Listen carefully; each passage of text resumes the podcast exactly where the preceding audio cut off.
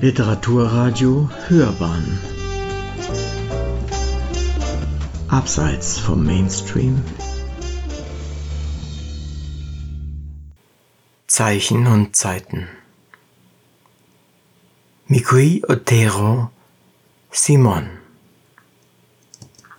Eine Rezension von Constanze Mattes Der Zufall bringt das Leben durcheinander, die Fiktion hingegen ordnet es. Simons Zuhause ist das Bracha, die urige Kneipe seiner Eltern von Tante und Onkel in Barcelona. Seine Familie sind auch die Gäste, die vom Leben gebeutelt sind und nicht mit ihren ureigenen Lebensweisheiten und schrägen Kommentaren sparen. Hier wächst der Junge auf. Sein bester Freund und zugleich Mentor ist der zehn Jahre ältere Rico, der mehr großer Bruder denn Cousin ist. Nach dem Trubel der Johannesnacht, in dem Simon und Rico gemeinsam um die Häuser ziehen, verschwindet der Ältere spurlos und lässt seinen jüngeren Cousin zurück, der in den kommenden Jahren lernen muss, dass das Leben andere Wege geht, als in seinen heißgeliebten Büchern beschrieben wird. Nach der Euphorie der Absturz. Nach dem jungen Helden, dessen Leben der Leser über mehrere Jahrzehnte begleitet, ist der Roman des Spaniers Miguel Otero zugleich benannt.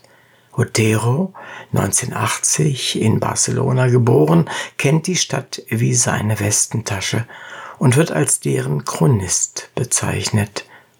Wir begleiten Simon von jenem schicksalhaften Tag im Sommer 1992, als er erst acht Jahre alt ist und die Stadt und das Land von der Euphorie der Olympischen Spiele beseelt sind, bis in das Frühjahr 2018, als von der überschwänglichen Begeisterung längst nichts mehr da ist, Spanien eine Krise erlebt und Simon von einer Reise um die Welt, die ihn als berühmter Koch in verschiedene Länder geführt hat, in seine Heimatstadt zurückgekehrt ist.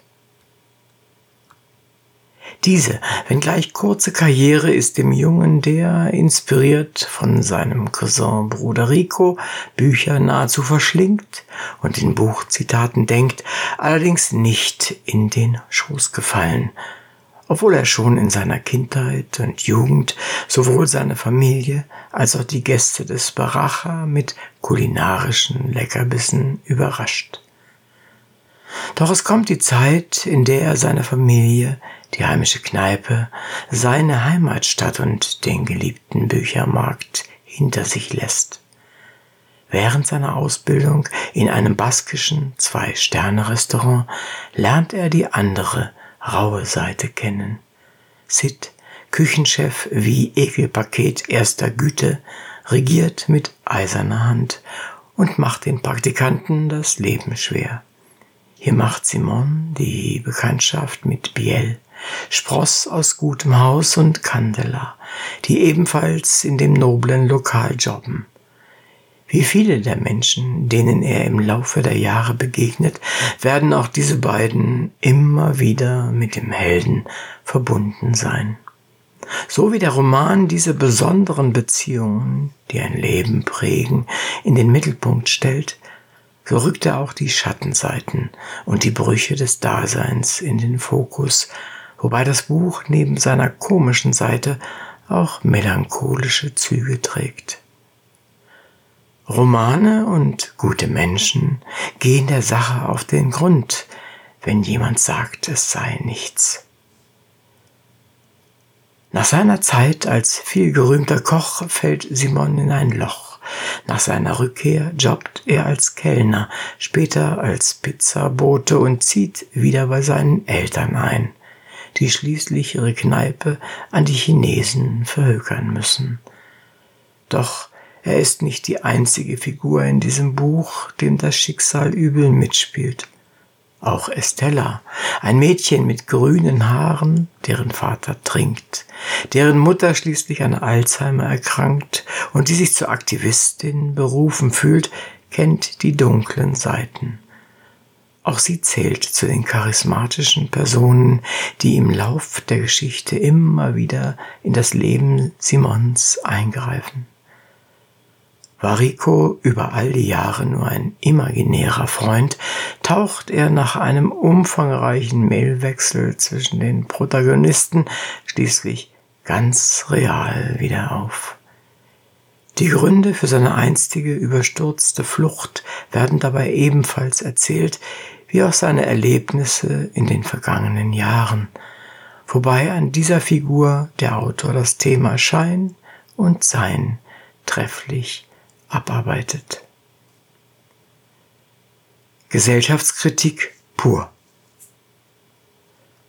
Otero, der 2012 mit dem Roman Rayos sein Debüt als Autor feierte, mit Spanien als Gastland vorstellt, hat ein sehr lebendiges, eindrückliches Buch geschrieben, das mit seinem weiteren Verlauf zunehmend an Tiefe und Ernsthaftigkeit gewinnt.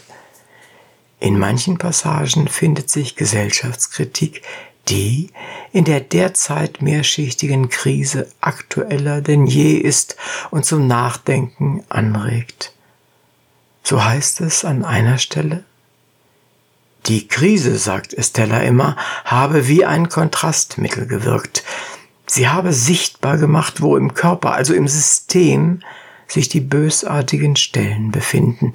All das, was vorher schon krank gewesen sei, die Kluft zwischen arm und reich, die Ungerechtigkeit vererbten Vermögens.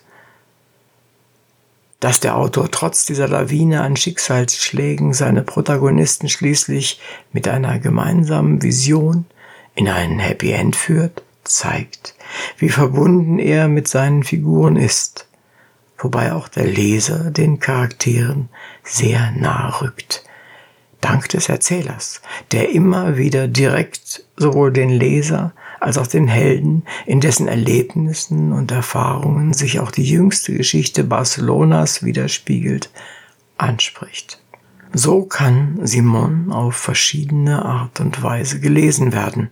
Das Buch ist Entwicklungs- und Familienroman sowie pulsierendes Porträt einer Stadt und einer Gesellschaft.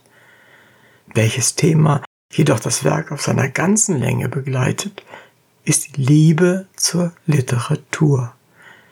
Immer wieder finden sich Zitate aus bekannten Werken oder von berühmten Autoren, wird zudem das Verhältnis zwischen dem realen Leben und der fiktiven literarischen Welt beleuchtet. Da wird wohl jeder Buchfreund Bleistift, Textmarker oder die berühmten bunten Klebezettelchen zücken, um seine Lieblingsstellen besonders sichtbar zu machen. Sie hörten Zeichen und Zeiten eine Rezension von Constanze Mattes. Mikoi Otero. Simon. Es las Uwe König.